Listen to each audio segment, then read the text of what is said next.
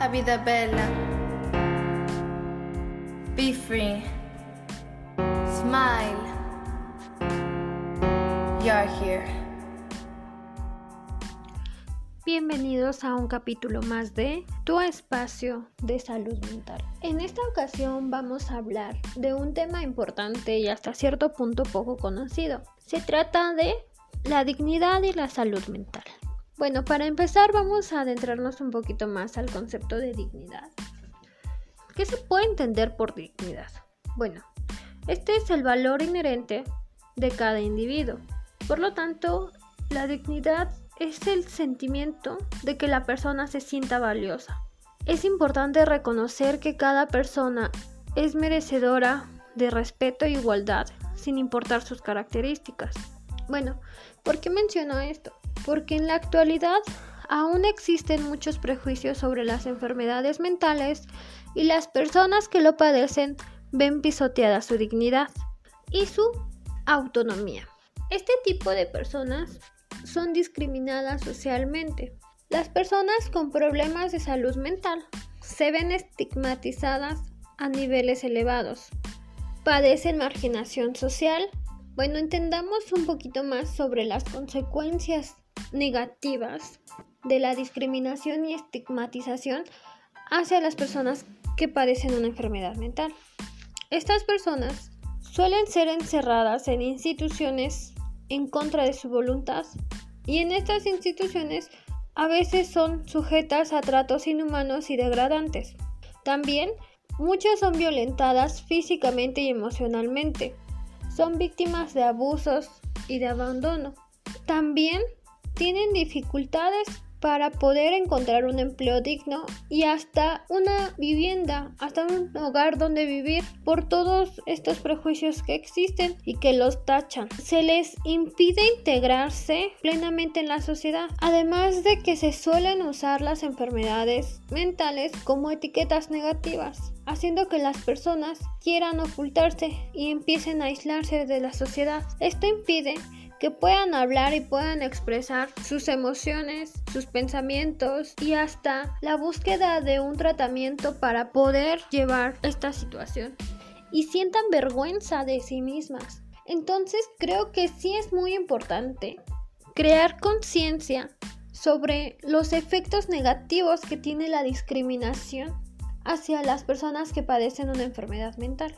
Se trata de ser empáticos, empáticos ante esa situación y sobre todo de psicoeducar a las personas y fomentar qué es la enfermedad, cuáles son sus características, que sobre todo tiene un tratamiento y la persona puede vivir con una buena calidad de vida.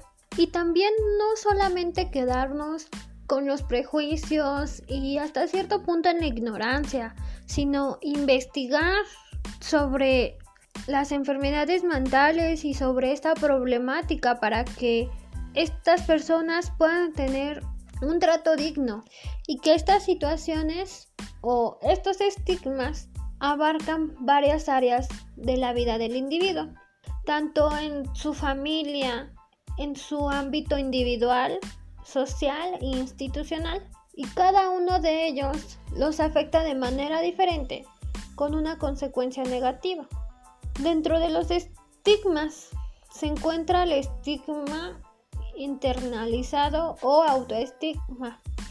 Aquí es cuando la persona empieza a interiorizar todas esas cosas negativas. Empieza a creerse esos prejuicios que hay sobre sí mismo.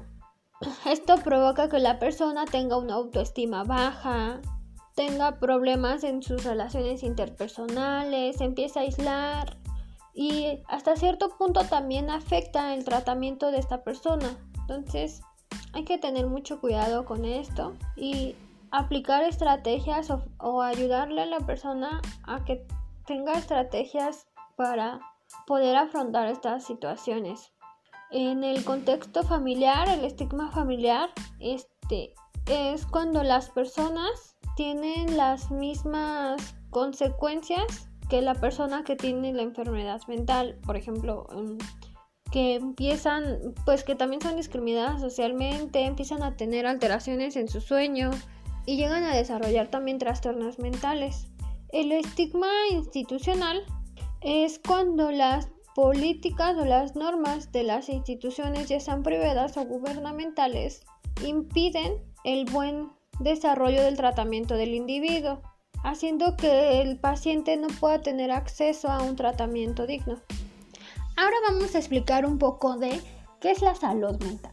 Bueno, según la definición de la Organización Mundial de la Salud, este es un estado de completo bienestar, ya sea físico, mental y social.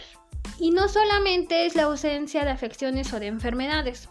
Y ya conociendo estos conceptos te puedes dar cuenta cómo está ligada la dignidad a la salud mental y por qué es importante conocer un poco más sobre la importancia de la fomentación de la salud mental y también el conocer más acerca de los trastornos mentales, como que se pueden prevenir, tienen un tratamiento, dejar de estigmatizarlos y entender que el problema es mucho más complejo que un échale ganas, estás loco o estás así porque quieres hacia las personas que lo padecen. También dejar de caer en las etiquetas negativas hacia los trastornos mentales, así como la creencia o las características negativas que a veces le atribuimos a esas personas, como que son agresivas, que no pueden tener una vida normal, que se contagia su enfermedad mental o que son débiles, ¿no? Pues ya que esto ocasiona que las personas dejen su tratamiento o en dado caso no quieran tomarlo por esta marginación que existe y se sienten avergonzados de sí mismos. Asimismo, esto provoca un desconocimiento de los trastornos mentales y que seamos tachados de locos por el simple hecho de buscar este un bienestar mental. A veces somos, bueno, a veces las personas son muy juzgadas por querer buscar ayuda profesional. Y para poder entender un poquito más este, esta problemática, les voy a contar una experiencia mía que en una ocasión compartí una imagen en Facebook, un meme, ya saben, porque pues los memes son divertidos. Y este meme en contexto mencionaba o daba como el contexto de que yo cuando llego tarde con mi terapeuta, ¿no? Entonces muchas personas me empezaron a comentar en mi meme de que si a poco estás loca, ¿por qué vas al psicólogo? No sabía que ibas al psicólogo, ¿no? Así como que ya por el simple hecho de saber eso, su, su perspectiva sobre mí había cambiado completamente, ¿no? Y de hecho, como dos o tres personas me enviaron mensaje en privado y también me empezaron como a cuestionar muchísimo y a decir, no, es que solamente los locos van al psicólogo, este, eso ni sirve, o sea, todas estas cuestiones que también existen acerca de la salud mental y de que uno quiere, quiere ir. Bueno, y pues en conclusión la gente se me empezó como a denigrar. Y, en ocasiones hasta ya cuando nos veíamos en persona se me, se me quedaba viendo raro, ¿no? Como si iba a ser algo extraño, fuera de lo normal. Y me cuestionaron, ¿no? Por ir al psicólogo. Y hay que, pues hay que crear conciencia y recordar que está bien no estar bien, porque pues somos, ante todo somos humanos, sentimos, este, nos duelen el cuerpo y también nos duele el alma, los sentimientos y que pues desgraciadamente a veces no se nos educan ni para reconocer nuestras emociones ni para aprender a reconocerlas. Y a veces como que tenemos yo sé que puede que esté triste pero como no sé no reconozco esta emoción y no se me ha permitido el estar triste bueno voy a enojarme no pero no eso no está bien, hay que expresar nuestras emociones. Ni tampoco se nos educa para aprender a gestionarlas ni para tener recursos de afrontamiento hacia, hacia vivencias o experiencias negativas. Y también a veces se nos olvida que nuestra psique puede llegar a ser frágil y que padecer un trastorno mental realmente lo puede padecer cualquiera. Porque hay que recordar que estos se pueden llegar a desarrollar o las personas lo pueden llegar a padecer por múltiples factores ya sean ambientales, genéticos, sociales, psicológicos, entre otros, y que padecer uno no nos hace menos que las demás personas. Y sobre todo, este, fomentarlo eh, aquí en México, porque se estima que en México existe el 17% de las personas presentan al menos un trastorno mental. De ahí, de ahí nos está diciendo algo. Y donde uno de cada cuatro lo padecerá como mínimo una vez en su vida. Y actualmente, de las personas afectadas, solo una de cada cinco recibe tratamiento. ¿Por qué? Pues por todos estos prejuicios, porque a veces no tienen como los recursos necesarios, entre otros factores. Y pues también es importante mencionar que se estima que se destina para la salud mental el 2% del presupuesto. Entonces podemos entender que este problema es un poquito más complejo de lo que nosotros creemos. Bueno, y para poder comprender un poco más estas situaciones y esto, vamos a abordar un trastorno en específico. Eh, voy a abordar el trastorno límite de personalidad.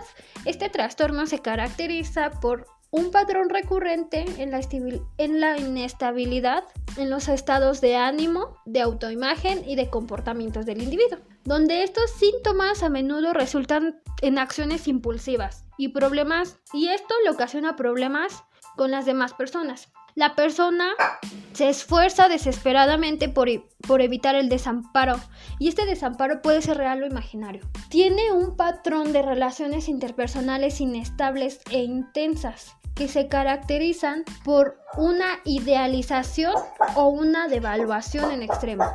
Tienen alteraciones en su identidad como inestabilidad intensa, persistente de la autoimagen y el sentido del yo, impulsividad, episodios de, irritabilidad o ansiedad, que generalmente estos duran unas horas o rara vez duran más días, y también padecen una sensación crónica de vacío.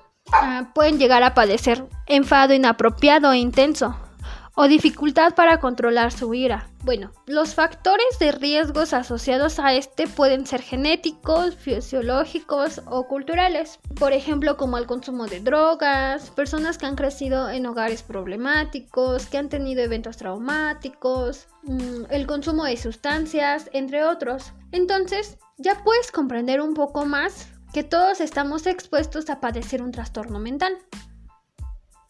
Bueno, y en esta ocasión tengo a un invitado especial, que suenen los tambores, por favor. Su nombre es Yubei y él está diagnosticado con el trastorno límite de personalidad y nos contará un poco de su experiencia con los prejuicios acerca de los trastornos mentales y acerca de las personas que padecen un trastorno mental. Hola Yubei, ¿cómo te encuentras el día de hoy? Hola, muy bien, muchas gracias. Bueno, me da mucho gusto que te encuentres el día de hoy con nosotros. Muchas gracias por tu tiempo. Y no sé si nos podrías platicar un poquito, tú desde hace cuánto tiempo llevas diagnosticado con el trastorno límite de personalidad. Mira, diagnosticado como tal tengo dos años y medio. Ok, ¿qué te llevó a, pues, a recurrir con un profesional de la salud para que hayas tenido un diagnóstico? Eh, pues mira, como detonante se podría decir que eh, tuvo que ver mucho lo que fue un rompimiento con mi expareja. Eh, fue una relación de, de, mucho tiempo, o sea, ya teníamos una cuestión de, de, planes de boda, o sea, ya todo así como que muy bonito, ¿no? Y bueno, terminamos de una manera un poquito fea, por no decir violenta. Y a raíz, a raíz, de esta situación, pues bueno, este fue donde me empecé, pues obviamente, ¿no? Como cualquier rompimiento, ¿no? Te da depresión, te empieza a dar ansiedad, empiezas a sentirte pues poca cosa, que no eres como que eh, lo, lo, suficientemente bueno, lo suficientemente valioso para alguien. O sea, eso fue como que los factores que me ayudaron a, detonar. La situación es que dentro de, todo esto que me fue ocurriendo, dentro de la cuestión de la depresión y todo, pues ya llegó un punto donde de plano, pues literal estaba como en calidad de bulto, ¿no? O sea, ya no me levantaba de la cama, eh, me puse muy, muy, muy mal, no quería comer, no quería hacer absolutamente nada, ¿no? Y bueno, se podría decir que era como que una depresión aparentemente normal, por la situación del rompimiento y, toda esta cuestión. yo estaba en un tratamiento médico para este, piedras en, en, este, en la vesícula y curiosamente en esa semana donde pasó esta cuestión del rompimiento, yo tenía cita con mi médico general para ir a recoger mi medicamento, porque pues, sí es un medicamento que, que consumo mes con mes. Entonces voy por mi medicamento y mi médico pues ya tenía bastante tiempo tratándome, será cuestión como de 5 o 6 años de que ya me conoce bien, inclusive hasta de repente llegaba y ya bromeaba con él y, pues bueno, y era una relación como que sí es mi, mi, médico, pero cada vez que iba con él bromeábamos y platicábamos un poquito de, X cosas, ¿no? Entonces, en cuanto llego, me hace mi receta y me empieza a cuestionar que cómo estaba, porque me estaba viendo como que muy extraño de como siempre yo, yo llegaba con él a, las consultas, me empezó a, a cuestionar qué, qué tenía, qué me había pasado, Y bueno, pues dentro de todo le empecé a, platicar la situación, solté en llanto ahí, me empezó a dar una crisis de ansiedad ahí misma con él, ya este, pues en el momento me ayudó, me tranquilizó, me hizo unas cuantas preguntas más sobre cómo me estaba sintiendo y en lugar de darme pues mi medicamento de manera normal de bueno toma tu, tu, receta y nos vemos en un mes me expidió mi receta y aparte me dio un pase para urgencias para el área de psiquiatría. Y de hecho me dijo vete ahorita Dice, porque te conozco y estás a punto de tener una crisis más fuerte. Y entonces fue así como que, eh, a ver, me explica, dice, mira, te conozco lo suficiente, dice, he sido tu, tu doctor lo suficiente tiempo, sé cómo es tu forma de ser, conozco tus semblantes, sé cuando te sientes mal, sé cuando, cómo te ves cuando estás enfermo, sé cómo te ves cuando traes fiebre, o sea, te conozco creo que lo suficiente como para saber que estás a punto de entrar en una crisis psicótica. Me dio mi pase, llegué a, urgencias, o sea, le hice caso, me fui inmediatamente a urgencias ahí del de psiquiátrico, un psiquiátrico que está sobre calzada de Tlalpan, y ya cuando llegué ahí, bueno, presenté el pase, me, me permitieron el acceso, y ahí fue donde eh, ya me, me, fue a ver una, una persona, una este, señorita que era una psiquiatra de, de, ahí del hospital, y me empezó a cuestionar muchas cosas sobre eh, por qué me veía mal, por qué me estaba viendo tan demacrado, cuánto tiempo tenía así, eh, cómo había empezado mi depresión, y ya cuando empecé a platicarle la situación de, de mi expareja y todo, me siguió cuestionando ya razones un poquito más a fondo, ¿no? Cuestiones desde mi infancia, eh, cuestiones de, pues vaya, me empezó como que a, pues sí se puede decir que a analizar, porque me empezó a cuestionar muchísimas cosas, ¿no? Que ya no tenían como que nada que ver aparentemente con la, con la situación de, de, de mi rompimiento que había tenido. Ahí fue cuando me dijo, ¿sabes qué? Te voy a mandar este, a, a este, ¿cómo se llama? Este, ay, se me olvidó la palabra. Bueno, te voy a, poner en observación, ya, ya me acordé, porque sí te veo muy mal. Dices, sí estás, estás teniendo una crisis. De hecho, yo aparentemente contestaba todo de manera muy tranquila con, con, la persona, pero esta chica me estaba comentando que no, que me veía bastante alterado cuando contestaba las preguntas. Entonces fue cuando me, me retuvieron ahí en, en el hospital. Estuve ahí cerca de una semana y obviamente, bueno, ya en tratamiento, ya este, pues con valoraciones médicas, después ya me hicieron unos cuantos estudios o entrevistas, por así decirlo, ahí directamente con ellos. Me canalizaron con el área de psiquiatría del hospital de, especialidades que me corresponde, porque bueno, yo tengo seguro social. Y ya estando ahí ya fue cuando me empezaron nuevamente a hacer más preguntas, hacer este, valoraciones, preguntarme sobre eh, mi pasado, sobre mi infancia, este, si había tenido algunos tipos de accidentes fuertes de, de niño, cuestiones con donde haya tenido alguna tal vez contusión, golpes en la cabeza, cuestiones de ese tipo. Y ya posterior de mm, las evaluaciones que me estuvieron indicando, pues ya fue donde el, psiquiatra me, me, comentó que tenía este, algo que se llamaba TLP. Entonces, pues bueno, así fue como, como supe de, o como fui diagnosticado de mi tratamiento, vaya, de mi padecimiento. Bueno, creo que aquí es importante remarcar que de repente podremos pensar que estamos bien, pero siempre existirán como ciertos factores sociales que hagan que nuestra psique rompa, ¿no? Así es. ¿Tú me podrías comentar cómo fue tu, tu experiencia, cómo asimilaste esta noticia de que tenías TLP? Pues primero es como que la cuestión de, bueno, ¿y, eso qué es? ¿Eso con qué se come, no? O sea, que, explíqueme más despacio, ¿no? Ya conforme me empezaron a explicar algunas cuestiones que sí tienen que ver con mi comportamiento, mm, digamos que normal para mí, pero que realmente muchas cuestiones de mi forma de ser o del carácter que tengo, que desde niño han estado influyendo, resulta que desde ese entonces yo ya tenía como que las, las señales o ya estaba demostrando la, la, pues por decirlo, síntomas, si queremos decirle así, de que yo ya traía este, este padecimiento, ¿no? Entonces, pues la primera situación fue el de, ok, de por sí no he tenido como que mucho apoyo por parte de mi familia, entonces es así como que ahora, ahora sí que la preocupación de ahora lo que me faltaba, ¿no? Ahora les voy a salir con que estoy este, mal de la cabeza, porque mi primera impresión fue esa, o sea, sí entiendo que de ahí salieron ciertas respuestas de, de mi forma de, de comportarme en muchos aspectos, y insisto, desde niño, pero mi primera impresión fue, ah, genial, o sea, de por sí ya estoy, eh, o sea, me siento de la tostada, me siento muy mal por esta cuestión de mi rompimiento, eh, la cuestión de mi salud física, porque insisto, yo, yo llegué por, por una cuestión física, este, ya la traigo aquí, y ahora como que lo que me faltaba, ¿no? Este, ahora resulta que, estoy mal de la cabeza, o sea, literal ese fue mi pensamiento, resulta que estoy mal de la cabeza, resulta que estoy, tengo un tornillo zafado, o sea, lo que normalmente dice, ¿no? O sea, tú estás loco y, ya, ¿no? O sea, lo que socialmente se, menciona mucho cuando te dan alguna noticia de este tipo, y pues realmente fue lo primero que pasó por mi cabeza, fue el de, pues justamente esto, ¿no? O sea, resulta que, que estoy loco. Esa fue mi primera reacción. Y posteriormente, ¿cómo fue cambiando tu opinión acerca de, los trastornos mentales? Mm, pues mira, afortunadamente, dentro de tanto malestar y, tanta situación que tenía, digo, obviamente, al darme el diagnóstico, me medicaron, me dieron este, pues el tratamiento para, pues para la depresión, para la ansiedad, para mantenerme, digamos que controlado o tranquilo. Y fue cuando comencé a ir a terapia, ¿vale? La situación es que, pues bueno, obviamente como Seguro Social, pues la, la cita la tenía hasta el mes después de, que me dieron el diagnóstico. Y aparentemente me la habían mandado con urgencia. Entonces, durante todo ese mes, pues dije, bueno, ya sé que estoy mal de algo, ya me dieron medicamento, pero pues de aquí en lo que llego a la terapia tengo que hacer algo porque no me siento muy fuerte o muy bien que digamos.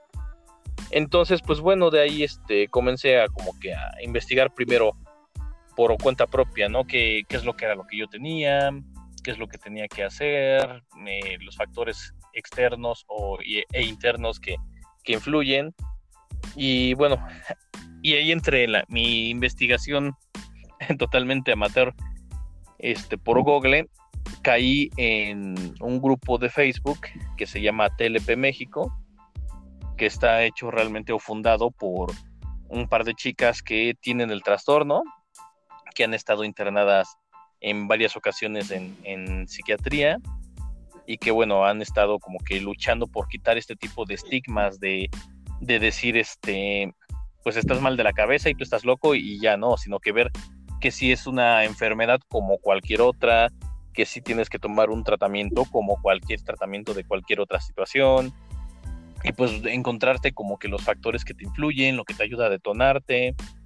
Entonces pues me acerqué a, este grupo, digamos que de ayuda, y ya ahí fue donde pues empecé como que a cambiar el panorama de lo que tengo, ¿no? Porque realmente al ir a las reuniones que, que se tenían ahí, pues conocí más gente que tiene el mismo trastorno, eh, con sus variaciones obviamente, pero hay sus, pues digamos que su forma de, de expresarse su forma de comentarte cómo funcionan las cosas, su forma de sus testimonios realmente de cada quien, pues fue lo que me ayudó a entender el de, ok, o sea, sí tengo algo, sí es un padecimiento, sí estoy mal, pero o sea, estoy viendo que toda esta gente que está aquí a mi alrededor tiene lo mismo, está padeciendo por una situación muy similar, hablando del trastorno, ya no de los factores que ayudan a detonar, y que tiene unas cuestiones pues como que demasiado en común conmigo, ¿no?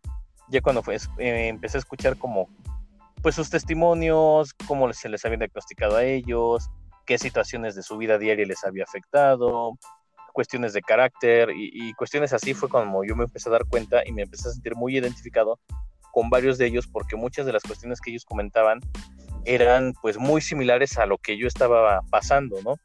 Y a cuestiones que yo tenía, insisto, desde mucho tiempo atrás en mi comportamiento, ¿no? Cuestiones como control de, la ira o control del enojo, eh, situaciones de momentos cuando uno no, no, no, sé, no se siente como que bueno para alguien, eh, cuestiones en las cuales uno tiene como que el bastante miedo al abandono, y situaciones así que fueron como que identificándome poco a poco, y al estar rodeado de esas personas fue como cambió mi, mi forma de ser.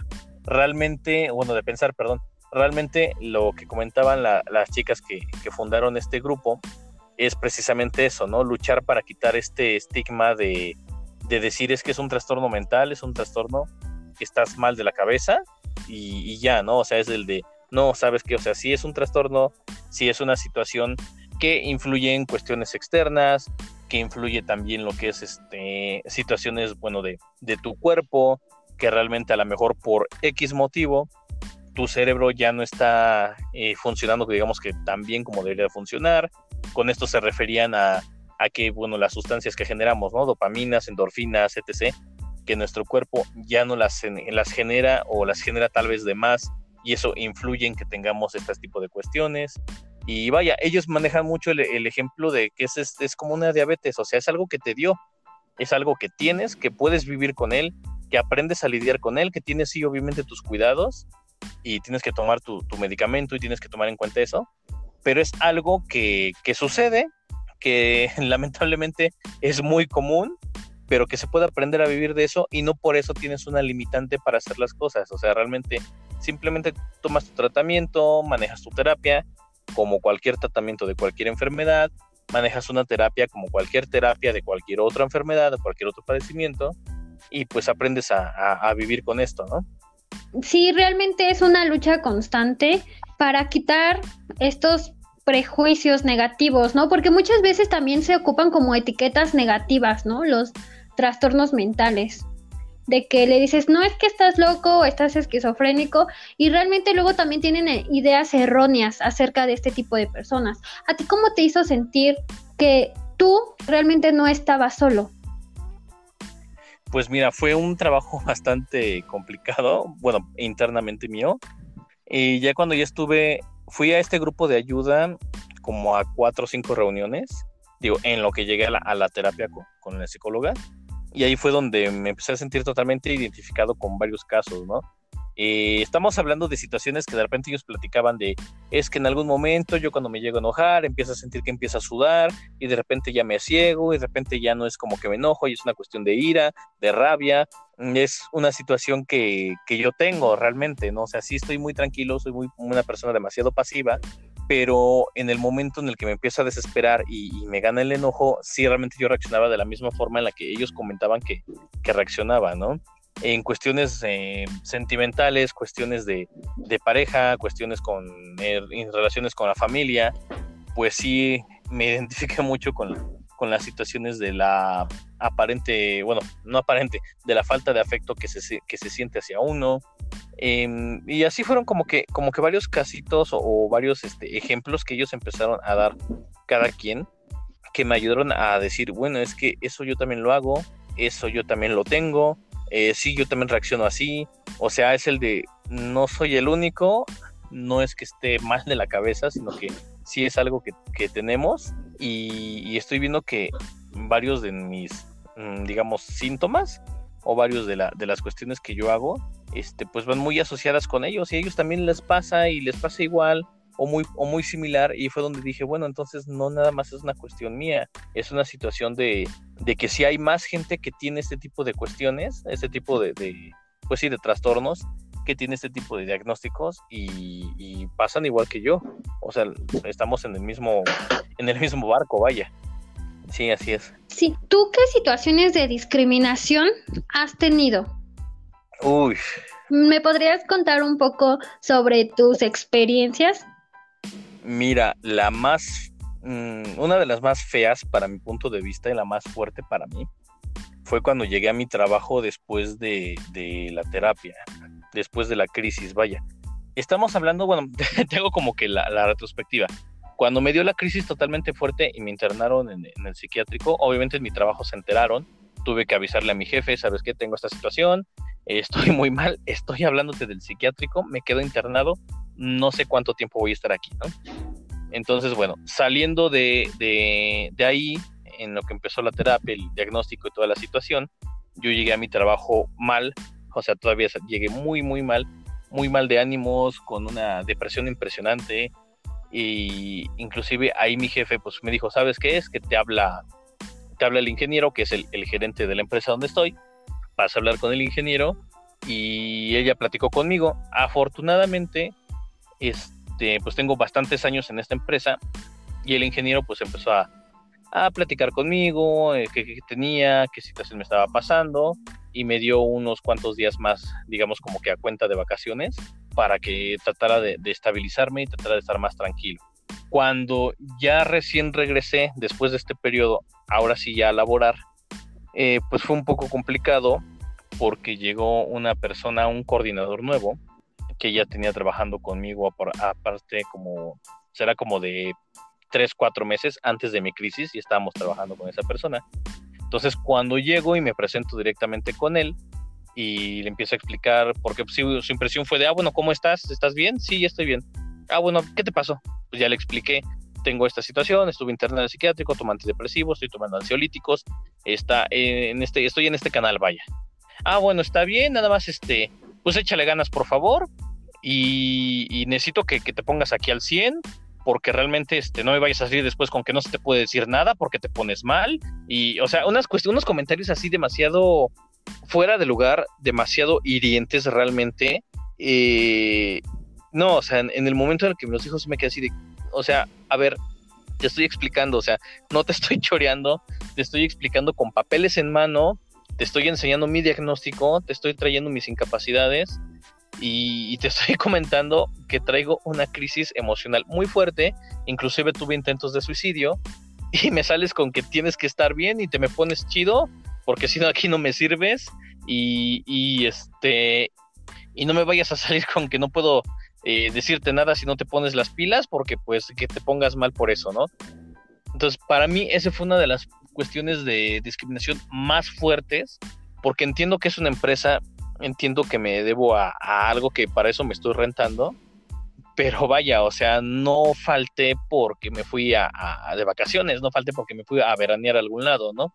O sea, falté porque me dio una crisis muy fuerte, eh, tuve un detonante bastante complicado, eh, sí tuve intentos de suicidio en ese, en ese este, Inter, y me, me dices con que ponte al 100 porque si no, no me sirves, o sea, exactamente el primer día regresando a trabajar, sí fue bastante, bastante complicado, ¿no? Afortunadamente, el, ingeniero, que es el, gerente de la empresa, pues ya fue a hablar conmigo y sí, sí le dije, ¿sabe qué? Me acaba de decir esto esta persona y sí fue como que no, mira, ¿sabes qué? Mira, no le hagas caso, yo me encargo, yo hablo con él, pero tú ahorita me dice, yo sé que no estás al 100, nada más te encargo, por favor, que, que sí le eches ganas a la chamba, no te me dejes caer, tienes bastante tiempo en la empresa, tienes aquí como que una estima muy grande, cuando menos este, para mí, así me lo dijo ese gerente. Dice, entonces no te preocupes, sé que tienes aquí una antigüedad bastante firme en la empresa. Y pues bueno, ni modo, ahorita te pasó algo, ¿no? Nada más, este, pues, sí, por favor, no te decaigas y pues trata de hacer tu mejor esfuerzo, ¿no? De lo demás ni te preocupes y, bueno, yo voy a hablar con esta persona, ¿no? Y después esa persona me odió porque sí le llamaron la atención, creo que de una manera muy fuerte de, él cómo me, me recibió, ¿no? Entonces ahí sí fue como que una de las cuestiones de discriminación más fuertes que llegué a tener. Eh, bueno, de la más que, más me dejó marcada, porque fue recién regresando yo de mi crisis, pues sí fue algo, pues sí fue un golpe bastante, pues bastante fuertecillo, ¿no? Sí, bueno, y es que alrededor de estas personas, eh, pues existen desgraciadamente muchos prejuicios y de hecho hasta los han llegado como a atribuir características como lo que tú mencionaste, de que son sensibles, no se les puede decir nada, o que usan de excusas su enfermedad, o creo que también la ignorancia, ¿no? La ignorancia sobre los trastornos mentales y sobre la importancia de nuestro bienestar mental, porque siempre estamos preocupados por, la, por el bienestar físico, pero el mental también es muy importante. ¿A ti te han atribuido otro tipo de características por padecer un trastorno mental? Mm, pues mira, lamentablemente la familia es la que como que más, eh, vaya, más raya en la ignorancia, porque bueno, ya sabes, ¿no? Aquí de repente empiezan a, como que los comentarios entre parientes de, ah, es que, pues es que estás loco, siempre has estado loco, o ay, con razón siempre te ponías así, porque, como tú me lo mencionas, ¿no? Es que tu, tu carácter es que eres bien sensible, es que eres bien enojón, es que, no, o sea, sí es una cuestión que yo ya, ya, este, pues sí, sí era de esa forma, pero tenía un porqué, ¿no? O sea, yo tenía ya un, padecimiento ya establecido, que claro, no se descubrió hasta que tuve la, crisis, pero sí, como lo mencionaste, sí me han achacado en algún momento la situación de, ay, es que tú pones este lo que te dijeron como excusa para ya no hacer nada y así de, no, o sea, no lo estoy poniendo como excusa, es que ya es algo que, que, yo tengo y sí estoy haciendo mi esfuerzo, ¿no? De momento sí me empezaron a manejar insisto, lamentablemente fue en mi círculo familiar, como una limitante de, pues es que no se te puede decir nada, es que no puedes hacer nada, y es que este, pues ya mejor aquí ya, ya estás, este, no sé, fuera de tu horario laboral, ah, pues ya acuéstate y, y, ya duérmete, ¿no? Y así como que, oye, pero tengo ganas de, eh, no sé, ver una serie, tengo ganas de desvelarme un poquito viendo una película, no sé, algo, ¿no? No, no, no, no, no, no, eso te hace mal, no, no, ya duérmete, ya duérmete. Y así como, vaya, ¿no? O sea, realmente con una cuestión de, de que llegó el punto en el que me empezaron a tratar como si no pudiera hacer absolutamente nada, pero nada, lo que se dice nada, o sea, estaba yo perdiendo esa individualidad, estaba yo perdiendo esa, digamos que, autonomía, porque ya me estaban tratando como persona que realmente, vaya, como si fuera una persona vegetal, o sea, como si ya no pudiera hacer nada, como si ya no pudiera tomar decisiones, como si ya no pudiera expresar este mis gustos. O sea, sí fue bastante complicado. Sí, te estaban, estaban pisoteando ahí tu dignidad, ¿no? Robándote tu autonomía y el hecho de tu poder elegir sobre ti mismo, ¿no? Así es. Bueno, tú, eh, ¿nos podrías compartir, por favor, mm, como qué recursos tú has utilizado para poder ir afrontando estas situaciones? Mm, pues mira, te puedo comentar que mi arma más fuerte es la terapia. O sea, realmente le agradezco muchísimo a, mi doctora, que es la que me está viendo, toda la ayuda que me ha estado dando, porque sí ha sido muy complicado, ¿no? ya en la terapia he estado aprendiendo a pues enfocarme con algo este vaya con algo manual no hacer algunas este, manualidades hacer algunas actividades que me mantengan distraído em, volví a retomar el hábito de la lectura. De por sí me gustaba leer mucho pero bueno por cuestiones de, de tiempo trabajo y todo ya no podía como que dedicarme a leer tanto como antes, pues bueno, volví a retomar otra vez, a hacerme mi, tiempo de, de, tales horas a tales horas, no me importa qué pase en el mundo, yo voy a agarrar uno de mis libros y me voy a poner a leerlo y voy a, relajarme. Mm, desafortunadamente una cuestión física no he podido como que hacer mucho, me han recomendado mucho eh, hacer algún tipo de ejercicios, eh, pero bueno, lamentablemente no lo he podido hacer por una condición que tengo en una rodilla que no me permite hacer como que algunos esfuerzos físicos realmente, pero no es una limitante de que no pueda salir a caminar, relajarme. De hecho, ya tomé como costumbre que en el, en el momento en el que siento que ya me siento como que muy fastidiado, como que muy harto de algo, simplemente ahorita vengo, voy a darme una vuelta a la manzana, voy a caminar, voy a, a estar tranquilo, ¿no? Porque sí es este, muy pesado ese tipo de situaciones. Ha sido lo que me ha estado ayudando. Más que nada podría decir que mantenerme ocupado, tratar de mantenerme ocupado ha sido lo que más me ha estado ayudando para mantenerme estable. Entonces, pues ha sido así. ¿Nos podrías dar, no sé, una reflexión acerca sobre, pues, el no, el dejar de estar como estigmatizando y criticando a las personas que padecen algún trastorno mental? En México existe cierta ignorancia acerca de esto. Pues creo que es parte de por qué las personas a veces se avergüenzan de sí mismas y como tú lo mencionas, es muy importante tener terapia, llevar su tratamiento para tener una buena calidad de vida, pero por este problema social es que las personas no lo hacen porque se sienten pues tachadas negativamente. Así es.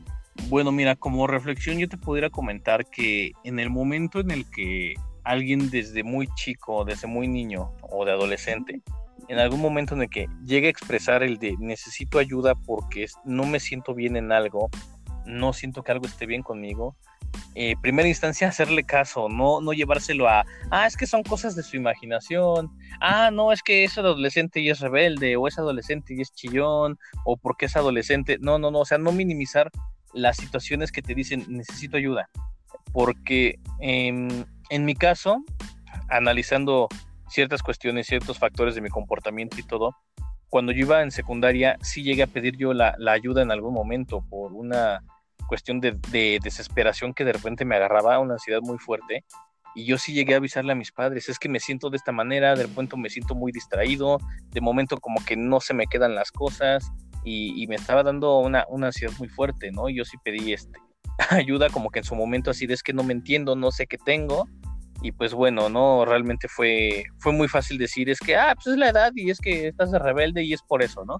Y, realmente ahí nunca me hicieron caso, ¿no?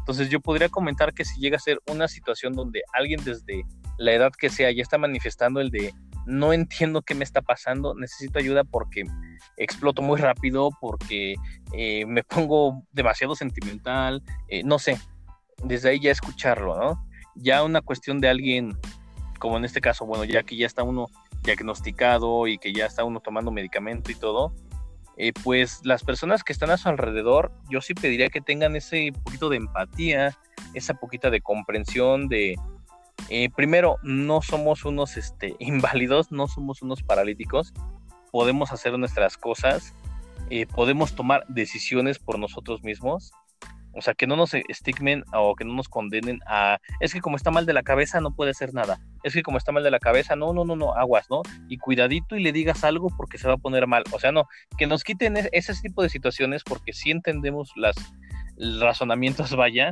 sí entendemos instrucciones.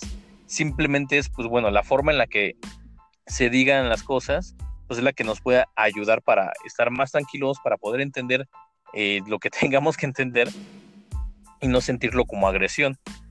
Y sobre todo, pues bueno, ya cuando uno esté en una situación así, con alguna crisis o saliendo de crisis o, simplemente por el hecho de saber que uno está mal de alguna situación, pues quitar ese, ese famoso dicho de es que échale ganas, ¿no?